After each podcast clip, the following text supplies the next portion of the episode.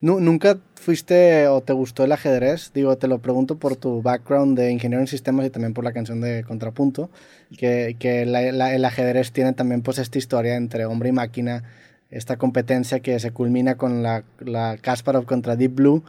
¿Te, te gusta el, el ajedrez? O sea, Está espectacular la pregunta que me haces porque es un tema que me- la respuesta correcta sería que me hubiera gustado que me gustara más. Ok. ¿viste? ¿Sabes? Eh, de chico aprendí, creo que llegué a competir en algunos en algunas competencias cuando estaba un poco más de moda el ajedrez, ¿viste? después dejó un poco, ¿no? sí, Este, yo creo que ahora vino la serie esta de la de Gambito de Dama sí, que sí, reflotó un poquito más. Pero en aquel momento eran, había competencias en, en el colegio y eso de ajedrez y me gustaba mucho. Pero no, Es que, es que también mucho tiempo el ajedrez tenía este rol político, incluso muy grande, y ahora ya no lo tiene.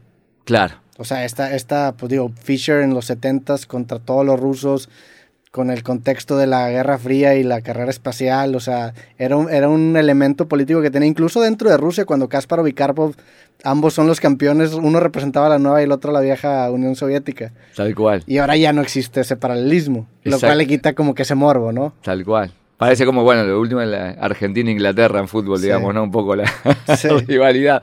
Pero ¿sabés que tengo pendiente? Te lo voy a, te voy a hacer una confesión. Tengo pendiente hacer una canción de eso. De ajedrez. Todavía no le he buscado. sí. Es como la de la computadora. La tengo por ahí. Me falta encontrarle la vuelta de cómo puede ser algo, pero si algún día puedo hacerlo, me, me gustaría, la verdad. Aparte está bien interesante el ajedrez porque es un juego en donde la máquina ya superó al humano, pero sigue existiendo esta... O sea, el campeón actual, Magnus Carlsen, es muy dominante, incluso aunque todo mundo tenga el recurso de la computadora. O sea, como que vive en un lugar muy extraño el ajedrez en este momento. ¿Quién sabe qué va, habrá pasado? No, No sé si algún día ahí. se solucione definitivamente el ajedrez que ya no se vuelva competitivo. Que ya ha pasado en el ajedrez, en el, por ejemplo, en el, en el ajedrez clásico que dura mucho tiempo, las partidas tienden al empate. Sin embargo, entre más acortes el tiempo, las partidas tienden más a una victoria de Claro, alguien. Es el claro. Blitz, que es el formato corto, se está volviendo ahorita muy popular. Tendría que haber penales, ¿no? Sí, que de hecho, de hecho los penales es Blitz. El, el- el campeonato mundial antepasado, que fue de, Carls- de Carlsen contra Caruana, si no me equivoco, empataron los 13 juegos. O sea, imagínate 13 juegos que duran 20 días, los 13 empatados. Entonces, eventualmente hacen un- unos penales que son blitz, que son juegos creo que de 10 o 5 minutos, y ahí acabó. Magnus Claro, esos son los penales corona. ajedrez. Exacto. Sí. Hay una palabra que me encanta que es trevejo. Ok, ¿qué es eso? La- las piezas del ajedrez. Trevejo. Ah, ¿tenías ahí? ¿Qué es trevejo? Trevejo, fíjate. A ver. Trevejo con B larga. Cada una, se conoce como trevejo cada una de las piezas con que se juega el ajedrez. Es el nombre de las piezas del ajedrez, trevejo. Me llevo. Antes, cuando, cuando ibas con tu cajita con las Mm. piezas, aquí me traigo mi Tu trevejo. trevejo, la caja de las piezas. ¿No es buena palabra? Sí, sí es buena palabra. Buena palabra. ¿La has usado en canción o no? No, no, es la que quiero usar. ¿Sí? Sí, bueno. ¿Tienes, tienes, ¿Tienes tu lista de palabras Tengo- potencial que te gustaría usar? Palabras, Tengo mi lista de palabras, sí. Yo creo que había contado antes, tenía una. A veces me. me, me- hago una idea, ¿viste? una frase o algo que veo y que me, gusta anotar.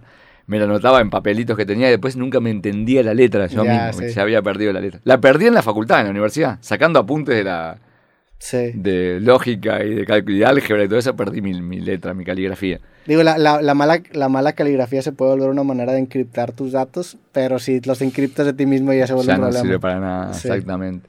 Y me pasó eso, o sea que lo, lo pasé ahora a un, a un Word que se llama papelito.doc, está hablando de eso ahí. Y ahí sé que me anoto palabras que me, que me gustaría usar. Eh, ¿Y qué tan extensa es esa lista? Es extensa esa lista. Sí. Es extensa esa lista. Te, te- te voy a decir, el otro día lo estaba mirando, deben ser como 200 hojas, 200 Órale. páginas, pero con, también con, frase, con frases, ¿viste? Sí. Y me pasa muchas veces que, que mm, tengo una canción que estoy escribiendo y antes de terminarla me hago toda una recorrida por el papelito.doc Sí, claro. para ver si tengo algo que, que- que me guste, una frase que quiero poner, a ver si la puedo insertar en la canción. Aparte un gran nombre, papelito.doc. Sí. sí.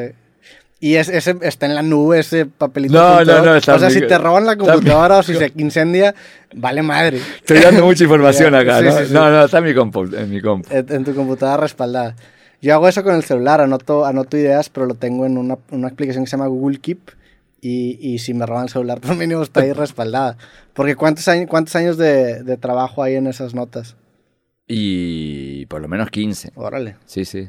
Sí, sí, claro. Hay un montón ahí. Pero claro, hay muchas que voy usando. Sí, claro. Esas, las Y que la- voy y las- usando, y las- la, la borro. Las borras La las borro tachas? porque si no después me, me- me- la puedo ver usar de vuelta y quedo ahí de vuelta usando la misma, la misma frase.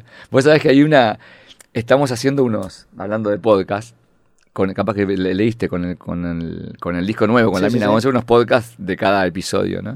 Entonces en uno estuvimos hablando con, estuve hablando con un, con un este, profesor de filosofía ya, que hablando un poco también de, la, de, este tema, y le decía que hasta incluso tenía, me hacía el ejercicio de tener, eh, mezclar dos palabras que no tuvieran nada que. Tenía una columna con unas palabras y otra, otra columna con otras palabras. Ir haciendo el match para ver cuál resultaba con un resultado interesante, digamos, ¿no? Y es jugar con este sesgo que tiene la mente de contarle una historia, ¿no? Claro. tienes que encontrarle un sentido. Y tienes que... Y había una que me... Había hay varias, por ejemplo, el gaucho power, por ejemplo. Okay. Yo tenía unas palabras como que en español y otras en inglés y las iba mezclando. Y gaucho power, me pareció una... Sí. nunca, nadie me se hubiera ocurrido que pudieran funcionar como nombre de una canción, ¿viste? Y otra que le decía a él que estaba, estaba era graciosa, era Capricho Místico. Ok, está bueno, sí. Que sale, pero te puedes salir solamente de, ese, de ese juego, digamos, ¿no? Y eso lo puedes hacer conectando dos palabras no relacionadas o incluso con oraciones. Hace, hace algún tiempo vi un video de un chavo que era un programador que hizo un compilador porque él quería hacer el libro más largo del mundo. Entonces hizo que este software escupiera oraciones y la restricción que le puso a las oraciones era que las oraciones tenían que ser sintácticamente correctas, o sea, deberían seguir las reglas gramaticales y ortográficas, obviamente, pero no semánticamente correctas. Entonces de repente te ponían, no sé, que esta agua mojada está seca. Son cosas que no tienen un sentido semántico, pero tu cabeza lo intenta encontrar el sentido. Y a pesar de que sea un compilador escupiendo cosas a lo imbécil, tu cabeza como que intenta empatizar desde qué lugar lo escribió y le cuenta una historia, ¿no? Está increíble, está increíble.